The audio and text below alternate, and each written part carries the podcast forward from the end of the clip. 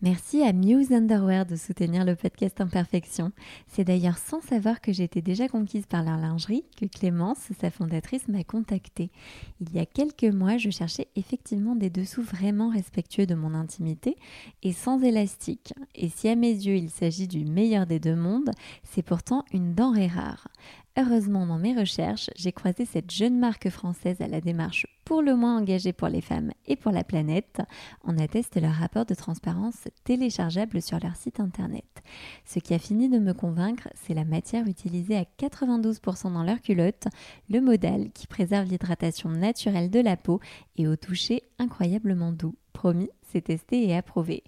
Si à votre tour vous souhaitez découvrir leurs produits, je suis ravie de vous faire bénéficier d'un code promo de 10% avec le code imperfection, tout attaché et en capital. Allez-y, c'est parti pour l'épisode du jour. Bonjour, je suis Mathilde Louberry, styliste personnelle et créatrice d'Imperfection, maison de conseil en style pour particulières et entreprises. À mon micro, des femmes inspirantes se racontent et ensemble, nous mettons en lumière la relation avec leur corps à un moment clé de leur vie, moment qui a d'ailleurs peut-être aussi ponctué la vôtre. J'espère que ces précieux témoignages résonneront en vous, vous toucheront, vous questionneront, vous donneront le courage de vous aimer et surtout de vous habiller à votre juste valeur. Bonne écoute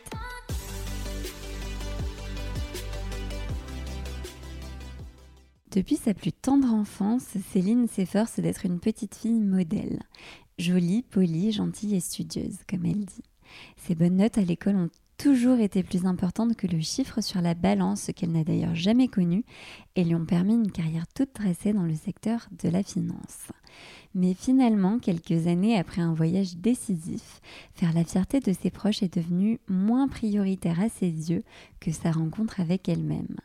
Alors comment remettons en question tout ce que l'on nous a appris après avoir goûté à la réussite avec un grand R et comment l'achat de vêtements devient-il un acte militant alors que plus jeune on a dévalisé les enseignes de fast fashion Dans cet épisode, nous avons abordé l'importance du tri, l'absurdité du concept des tendances, la démarche juste, durable et équitable des petites marques, mais aussi l'impact d'une consommation raisonnée sur la relation au corps. Dites-moi, connaissez-vous la douce sensation de rencontrer une personne pour la première fois et de parler le même langage? Je dois vous faire une confidence, c'est exactement ce qui s'est passé avec Céline, alors croyez-moi, notre conversation devrait vous plaire. Bonjour Céline Bonjour. Je suis ravie de t'accueillir sur le podcast Imperfection, d'autant plus que tu as été demandée. Est-ce que dans un premier temps, tu pourrais euh, te présenter, nous dire ce que tu fais dans la vie, euh, où tu habites, quel âge tu as, bref, ce que tu as envie de nous dire sur toi. Alors, je m'appelle Céline, euh, je suis connue sur les réseaux sociaux sous le nom Is Now Good, parce que c'est le nom que j'ai choisi pour le blog que j'ai créé il y a 4 ans, qui, qui parlait avant tout au départ de, mode éthique, mais ça je suppose qu'on en reparlera plus tard. Mais en tout cas voilà, c'est mon nom, c'est mon nom numérique, on va dire, is now good. Maintenant c'est bien. Euh, donc j'ai 30 ans. Oui. c'est bientôt 31, mais je préfère ne pas le dire. Je crois que je suis un peu dans le déni. Voilà. Pas de problème. On gardera le secret. bon, dans quelques mois, hein, mais disons que c'est l'année de mes 31. Euh, je fais de la création de contenu sur Internet. C'est un petit peu comme ça que je nomme mon métier, mais en fait, euh, c'est vraiment divers et varié. Aucune de mes journées ne se ressemble. Je fais tout plein, tout plein de, choses différentes qui, me rendent heureuse. C'est avant tout ça, je crois, mon métier. Euh, et j'essaye d'avoir un impact positif déjà sur moi et puis autour de moi aussi. Voilà ce que je fais dans la vie. Bravo. On va en reparler plus longuement de toute manière, mais est-ce que pour commencer, tu pourrais nous parler de ta relation avec ton corps? Alors je crois que j'ai eu de la chance de ce côté-là, parce que, parce que j'ai lu, j'ai écouté, donc je, sais que c'est pas facile souvent, que cette relation avec son corps, elle, n'est pas facile, ni à vivre, ni à construire, ni à mais je crois que j'ai eu beaucoup de chance. Alors je sais pas si c'est euh, parce que j'ai fait beaucoup de danse en fait. Euh, du coup j'ai appris à faire avec lui. Oui. Et surtout, j'ai appris à, à, me mouvoir dans l'espace, à, à marcher de façon détendue, avec euh, les, épaules détendues. Enfin, je sais pas comment l'expliquer, mais disons que mon corps, et je pense que la danse y a fait beaucoup, euh, je l'aime et je crois que je l'aimerai toujours et je l'ai toujours aimé. Et j'ai jamais eu de. Je me suis jamais dit j'aime pas ça chez moi, j'aime pas ça chez moi, déjà parce que je l'ai jamais segmenté. Je l'ai toujours considéré comme un tout. Et surtout aussi, je ne l'ai jamais considéré euh, d'un point de vue extérieur. C'est-à-dire, euh, en fait, mon corps, c'est vraiment qui je suis. Je n'ai jamais été en dehors de lui. Donc ce serait bizarre, en fait, finalement, de l'observer de l'extérieur, tu vois, comme quand on, voit souvent, euh, quand tu te regardes dans la glace, il y a ça qui va pas, ça qui va pas, parce que la société nous a appris qu'il fallait qu'un corps ressemble assis à ça. Mais finalement, en fait, segmenter son corps et surtout le regarder de l'extérieur, je crois que c'est ça souvent qui qui fait que ça va pas parce qu'en en fait on n'a pas à regarder son corps de l'extérieur parce qu'on est vraiment dedans. Donc il n'y a aucune raison euh, de l'observer comme ça et, je crois que c'est peut-être pour ça qu'on s'entend si bien lui et moi parce que parce que je cherche pas à ce qu'il atteigne euh, des performances parce qu'il est parce qu'il est vraiment moi en fait. Waouh. Alors effectivement, enfin quelle chance et quel recul. Est-ce que euh, euh, est-ce que tu dirais que, euh, que c'est la danse vraiment qui t'a permis d'avoir ce, libre arbitre? Parce qu'effectivement, dans la société dans laquelle on vit, euh, avec un idéal de beauté qui est quand même assez éloigné de, la réalité des femmes, qui est bien souvent photoshopé en fait. est-ce que c'est la danse qui t'a permis ça? Ou est-ce que euh, ça pourrait être aussi le, fait d'entrer dans les normes avec des gros guillemets, évidemment. Tout ça, c'est vraiment une question très compliquée à répondre, évidemment, parce que je ne suis jamais sortie des normes. Enfin, si quand j'étais très petite, j'étais très grosse, et euh, apparemment, euh, mes parents avaient souvent des remarques. Euh, sauf que moi, j'en ai absolument aucun souvenir. Et, et, mes parents, euh, pour eux, c'est un petit peu le point d'interrogation parce qu'ils savent pas pourquoi j'étais très grosse quand j'étais petite, parce que j'avais une alimentation tout à fait normale. Enfin bref, moi en tout cas, je, j'en ai vraiment aucun souvenir. Je pense que ça a dû être entre mes 0 et mes 3 ans, tu vois. Et puis après, mon poids est redevenu un peu dans la norme. Ah oui, d'accord. Bon. Oui, oui. Oui, oui, oui, oui, ouais. Mais, mais sinon, à partir de mes 3 ans, du coup, j'ai toujours eu un corps dans la norme. Donc c'est difficile d'imaginer ce que c'est la vie quand, quand, on est dans une société de l'image et qu'on ne correspond pas à cette image, en fait, bien sûr. Bien sûr que ça, bien sûr que ça aide et, oui, et très certainement, euh, du coup, la prise de recul est bien plus facile. Mais je pense quand même que la danse, parce qu'en fait, j'en ai plein des copines qui ont des corps euh, parfaits selon tous les standards. c'est ça, la minceur ne préserve pas bah des complexes. Bah oui, j'en ai plein des copines comme ça. Donc euh, il y a autre chose en plus. Et je suis persuadée que la danse m'a aidée, mais il y a d'autres choses évidemment. Je pense aussi que j'ai grandi à la campagne, j'étais pas en ville. Je pense aussi que c'est que c'est une aide quelque part parce que je crois qu'on est moins sollicité par, euh, par la société de l'image quand on est euh, quand on est loin des villes.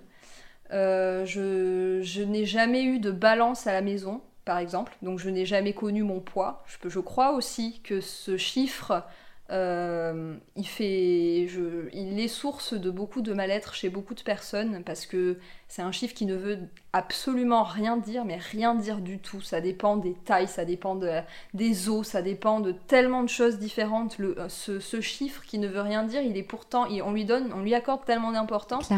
Et moi, finalement, le fait de jamais avoir eu de balance, ça, ça, ça m'aide aussi, tu vois. Donc euh, c'est tellement, de, tellement de facteurs, je saurais pas trop dire exactement. C'est ça qui a pu m'aider à toujours, euh, à toujours aimer mon corps et à me sentir bien avec lui. Mais, mais je, ouais, c'est ça, c'est cette sensation qu'il n'est pas à côté de moi. C'est un peu comme si tu me demandais, est-ce que. Parce qu'il y a, y a des choses que j'aime moins, tu vois, dans mon corps, par exemple mon nez qui est un peu bossu, mais je le j'ai pas envie de le changer parce que parce que je parce qu'il est parce que je l'aime et qu'il est il est parce qu'il est moi en fait tu vois. Je sais pas je saurais pas trop comment dire. Ça, ça, sera jamais un complexe même si même si je l'aime moins mais bah, je suis hyper admirative et super heureuse surtout d'entendre de tels mots. Euh, est-ce que tu dirais que ça viendrait potentiellement de ton éducation? Euh, C'est possible, oui, que ça vienne de mon éducation. Disons que dans mon éducation, on m'a jamais parlé de, l'apparence et du physique. Donc ma mère est quelqu'un de très simple. Elle se maquille quand elle a une soirée. Euh, elle n'a pas énormément de vêtements. C'est pas, euh, ça a jamais été une passion chez elle de faire du shopping, etc. Euh, elle, disons qu'elle a d'autres priorités dans la vie que ce à quoi elle ressemble.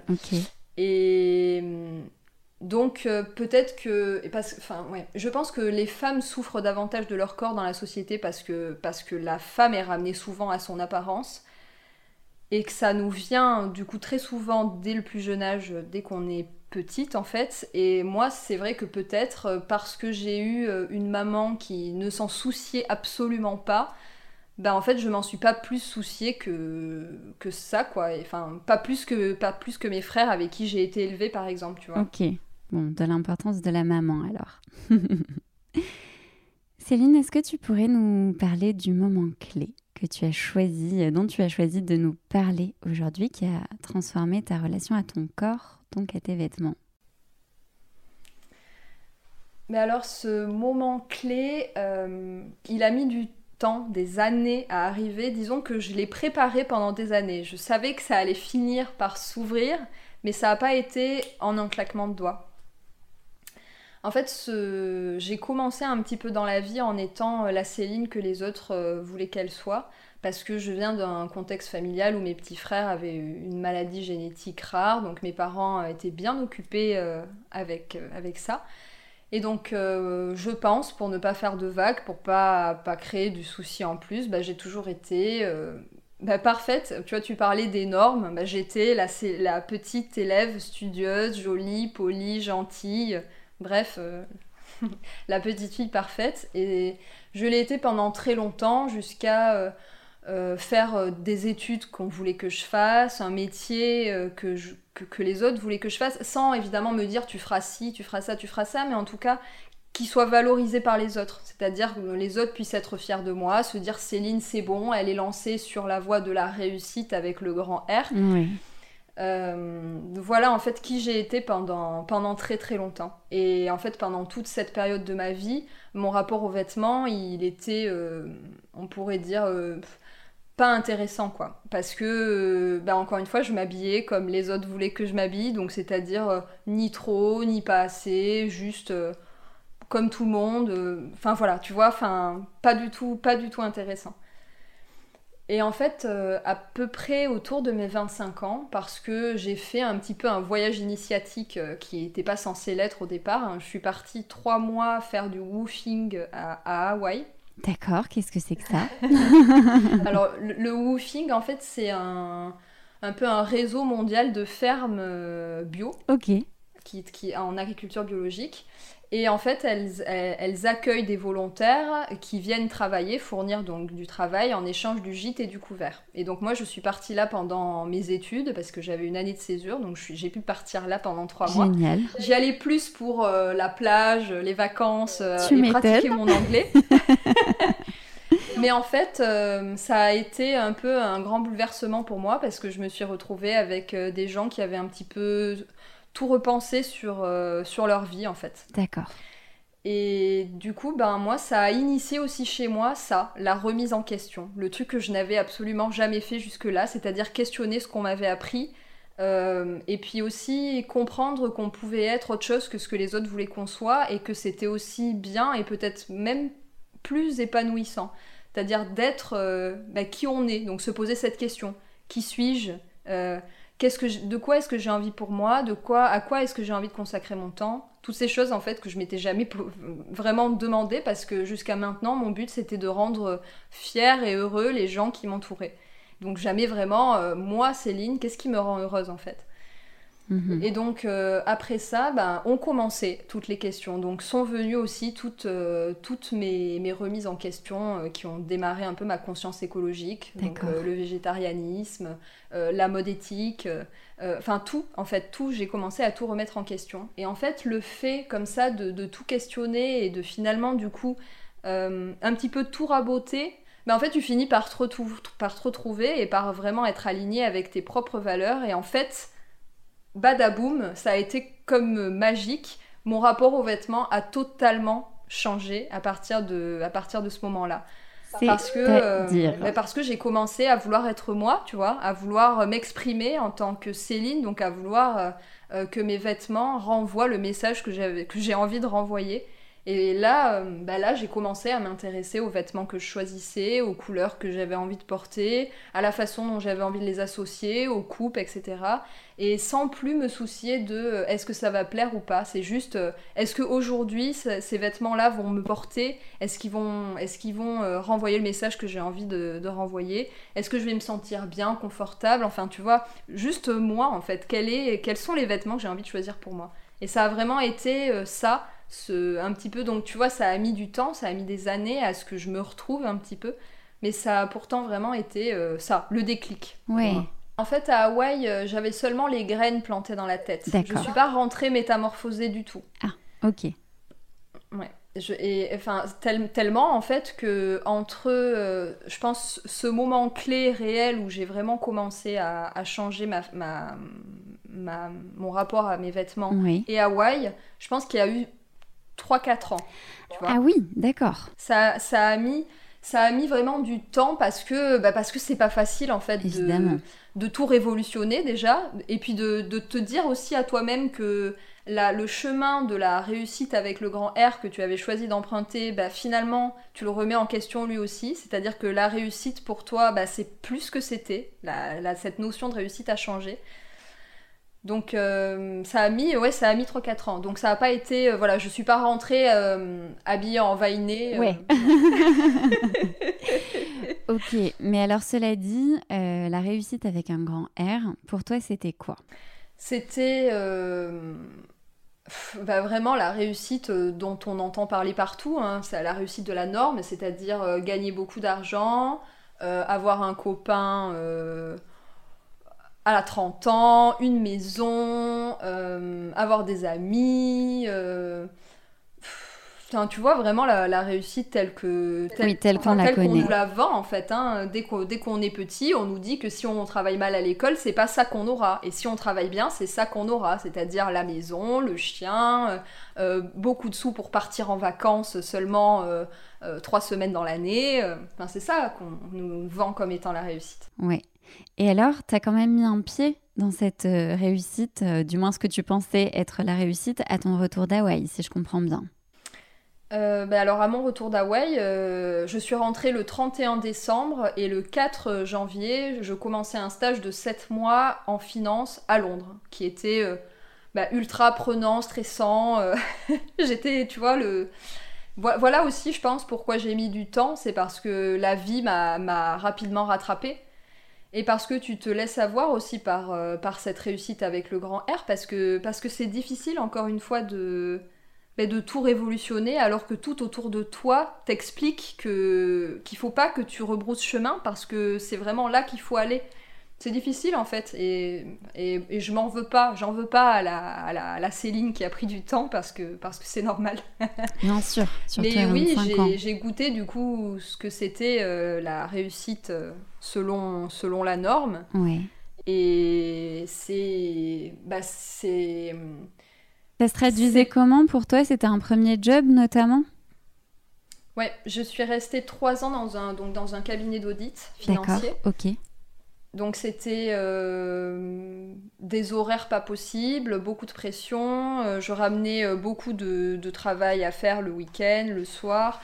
C'était très challengeant intellectuellement, donc c'est ce qui permet en fait de te dire que, que c'est intéressant ce que tu fais, parce qu'en fait tu es sans arrêt sollicité, en train de prendre des décisions, de faire des choses, on te donne de la responsabilité, t'encadres des plus jeunes, donc tu as l'impression d'être quelqu'un d'important, parce que c'est toujours ce qu'on t'a fait croire, et en fait tu te laisses prendre au jeu, et en plus de ça, tu gagnes beaucoup d'argent, et la société valorise ça, et le problème, c'est que quand tu fais le petit pas de recul, et c'est ce pas de recul qui est si important à faire et que moi je suis heureuse d'avoir fait finalement si jeune, enfin à temps en tout cas, mhm.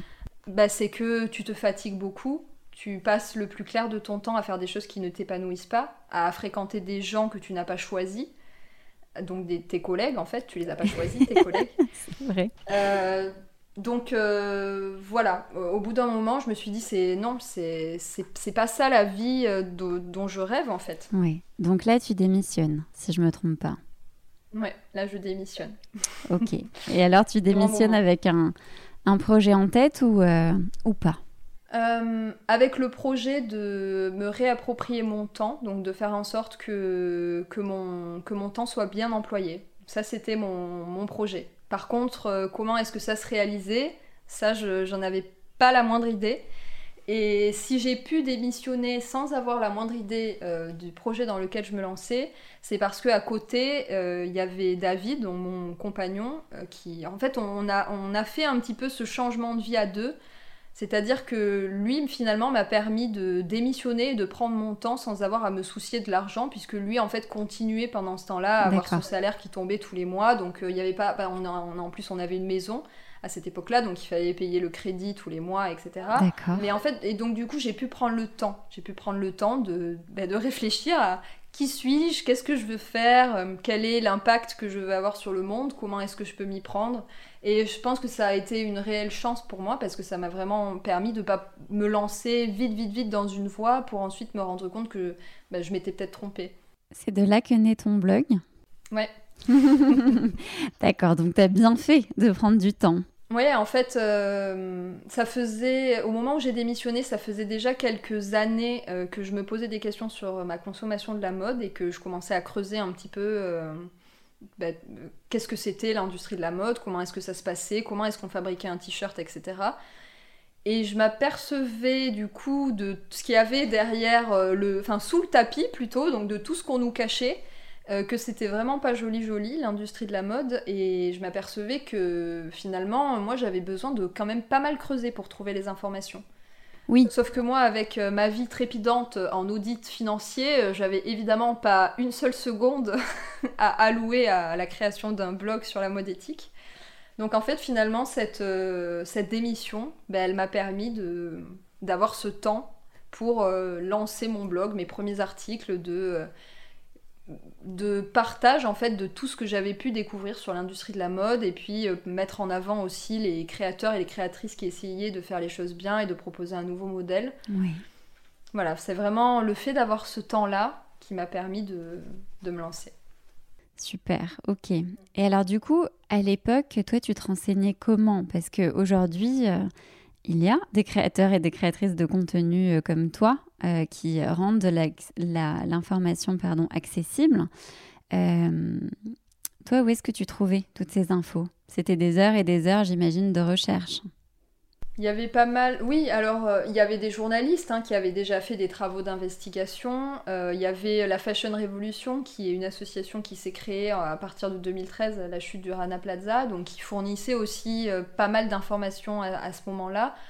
Mais oui, il fallait euh, grappiller à droite à gauche, euh, essayer, de, essayer de comprendre en fait, parce que tout est fait pour qu'on comprenne pas. C'est tout, enfin, l'industrie de la mode, elle a tout à gagner à ce qu'on sache pas comment sont fabriqués les t-shirts qui sont vendus à 5 euros, parce que clairement personne ne les achèterait, parce que parce qu'on comprendrait en fait pourquoi ça vaut 5 euros et, ce qu'on ce qu'on accepte euh, en, l'achetant finalement.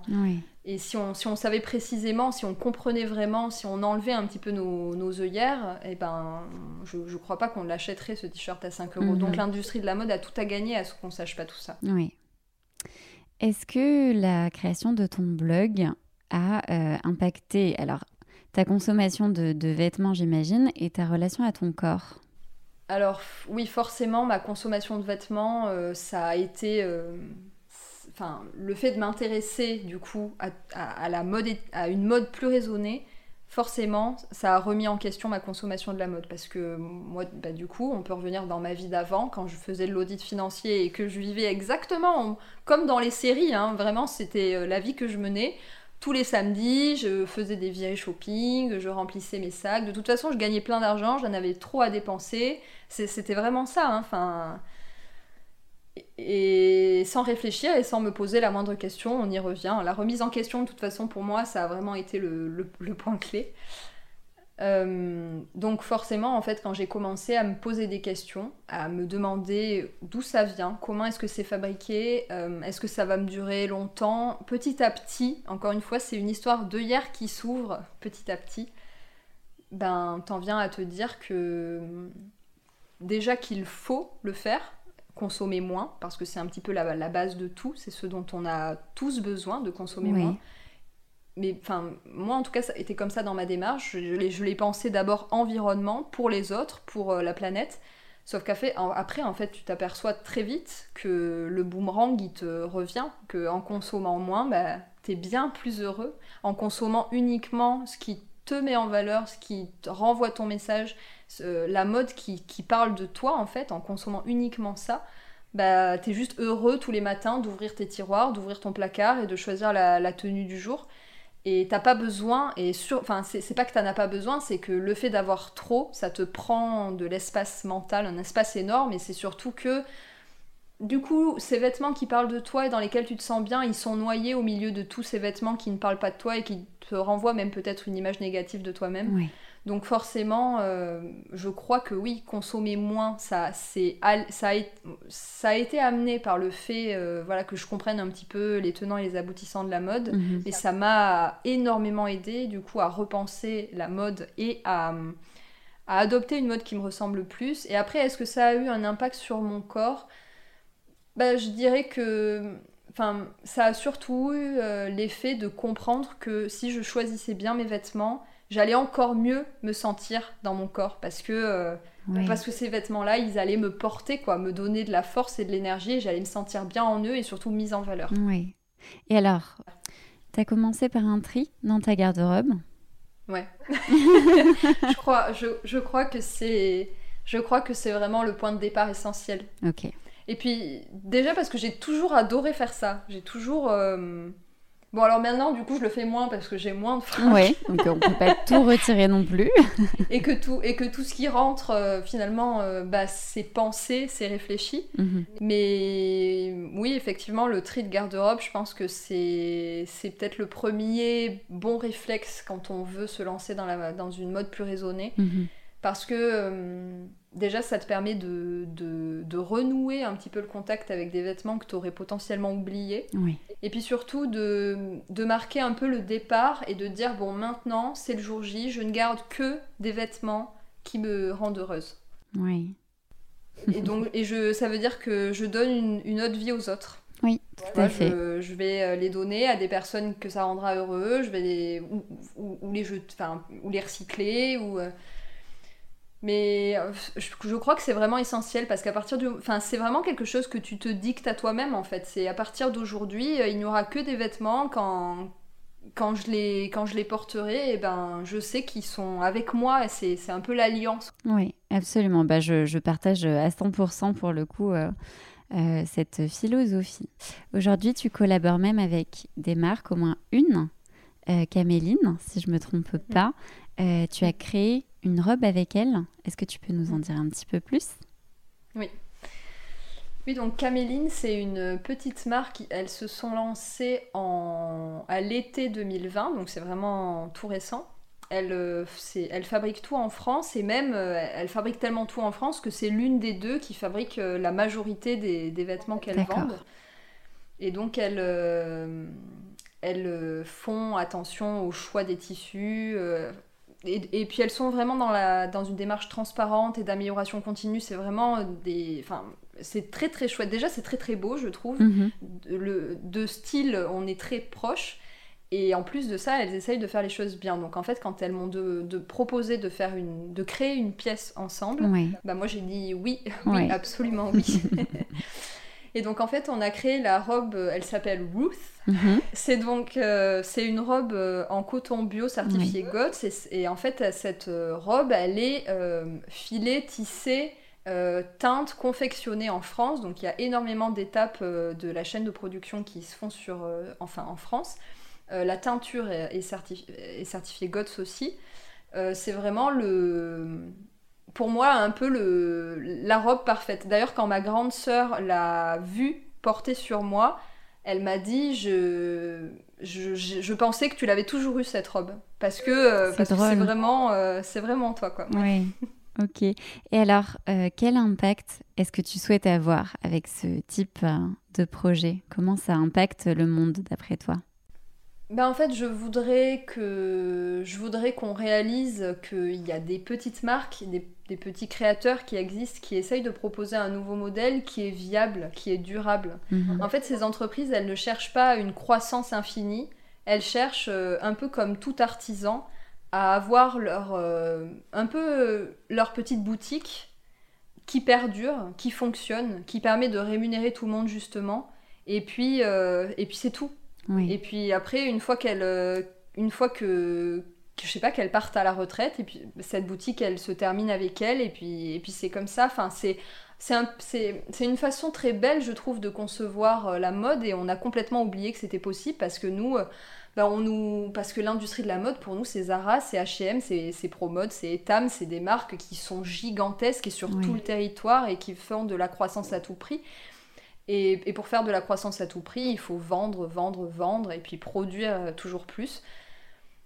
Là, je voudrais en fait qu'on comprenne qu'on peut être une toute petite marque avec un modèle juste et équitable qui fait les choses bien, que c'est beau et que euh, et qu'encore une fois, si on consomme chez elle, c'est que ce vêtement-là, euh, et ben encore une fois, hein, pour moi c'est la base avant tout achat. C'est est-ce que ce vêtement parle de moi? Oui. Est-ce qu'il va me rendre heureuse? Est-ce que je vais le garder longtemps? Pour moi, c'est vraiment les, les questions qu'il faut se poser, peu importe ce qu'on achète, même si on n'a pas du tout le budget d'acheter euh, chez des marques qui, qui fabriquent en France ou qui utilisent des matériaux plus écologiques, parce que c'est un vrai budget. Tout à fait. Même si on n'a pas euh, le, le budget de le faire, peu importe en fait où on achète, euh, il faut se poser ces questions-là.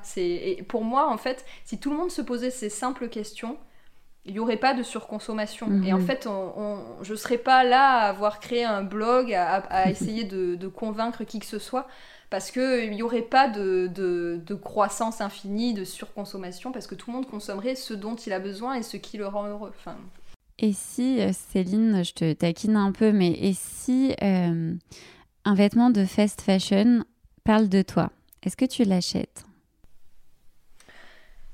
Ben, moi, je vais pas aller regarder ce que font euh, la fast fashion, donc Aujourd'hui, tu, re- m'arriver. ouais, tu regardes plus. Ouais.